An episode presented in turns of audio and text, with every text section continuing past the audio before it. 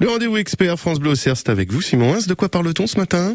On va parler euh, ce matin euh, de deux différents types de donations qui se rejoignent mais qui ont quand même quelques différences. C'est le don manuel et le don d'usage. Alors déjà, on va faire un, un petit rappel utile. Qu'est-ce qu'un don manuel? Qu'est-ce qu'on appelle un don manuel?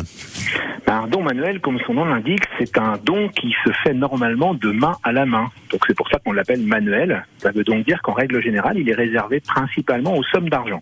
D'accord. Euh, des sommes d'argent qui peuvent aller de combien à combien? Alors, la problématique, en fait, effectivement, on rejoint la, la, la différence que l'on doit faire entre don manuel, donc qui est une donation, mhm. et le don d'usage, qu'on appelle également présent d'usage, justement pour faire la petite différence. Parce que le présent d'usage, c'est un cadeau, ce n'est donc pas une donation. Juridiquement, une donation, c'est un acte au terme duquel le donateur s'appauvrit. D'accord. Alors que, en règle générale, lorsque vous faites un cadeau, vous ne vous appauvrissez pas. Mhm. Donc, l'administration fiscale va taxer les dons, les donations, les dons manuels, mais ne va pas taxer les cadeaux, les présents d'usage. Ça, ça, ça, occasionne quoi comme problème, le fait qu'il n'y ait pas cette limite finalement? Bah, En fait, c'est-à-dire qu'on est toujours un petit peu dans une zone un petit peu d'inconnu, puisque en fait, pour la, cette notion d'appauvrissement va dépendre de vos revenus, va dépendre de votre patrimoine. Quelqu'un qui toute sa vie a réussi à économiser 10 000 euros, le jour où il en donne 6 ou 7 000 euros, bah, c'est clairement une donation.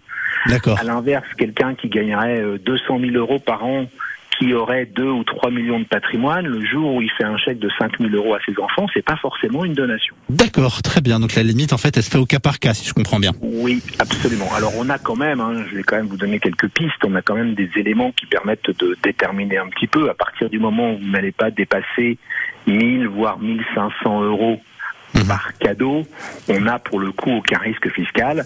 Et après, bon, je crois qu'il faut aller voir son notaire pour en discuter avec lui en fonction de mhm. son patrimoine, de la problématique, pour affiner un petit peu les choses. L'autre élément très très important sur le présent d'usage, c'est que ce présent d'usage, ce cadeau, il doit se faire à des moments symboliques. Mhm. Si vous remettez 5 000 euros à quelqu'un ou 2 000 euros à quelqu'un ou 1500 euros à quelqu'un à n'importe quel moment de l'année, vous prenez un risque plus important que si vous lui en mettez pour son anniversaire, pour Noël, pour une fête particulière. D'accord. Très bien. Et tout ça, évidemment, c'est bon à savoir. Merci beaucoup, Maître Topin, d'avoir été avec nous ce matin.